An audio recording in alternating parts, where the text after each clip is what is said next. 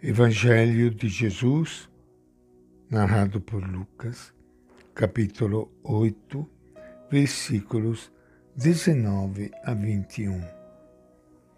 A mãe e os irmãos de Jesus se aproximaram, mas não podiam chegar perto dele por causa da multidão.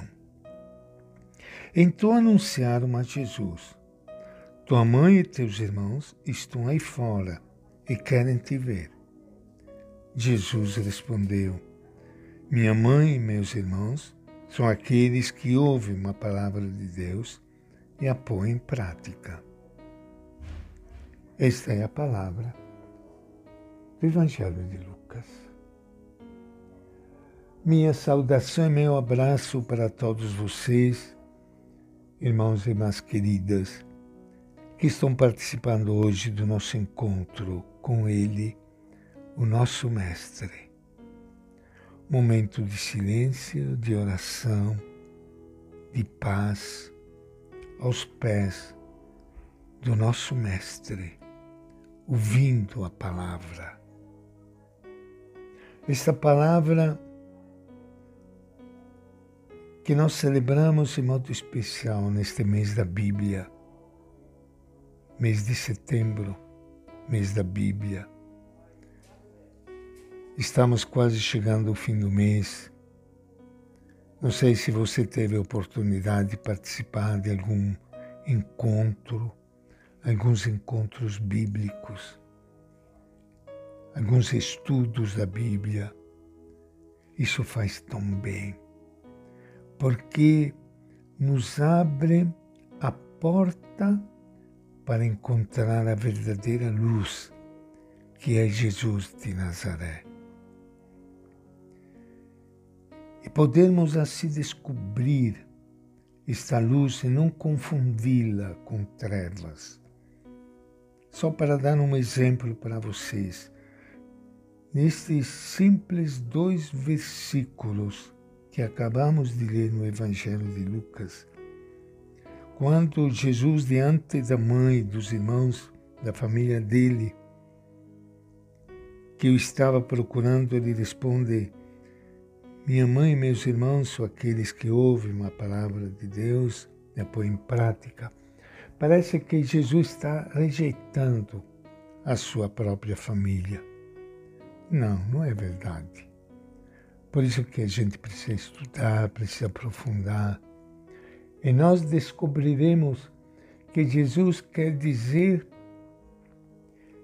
que a família dele não pode se restringir à pequena família natural. Ela deve se abrir para a grande família humana. Porque todos nós fomos criados para amar o amor infinito. E o amor não pode ser trancado, colocado atrás de quatro paredes numa pequena família. Deve-se expressar, manifestar fora. E Jesus insiste para que nós possamos descobrir que esta família humana,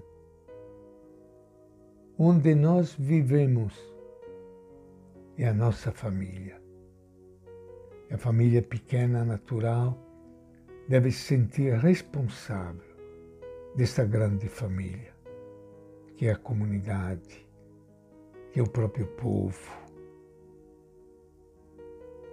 Como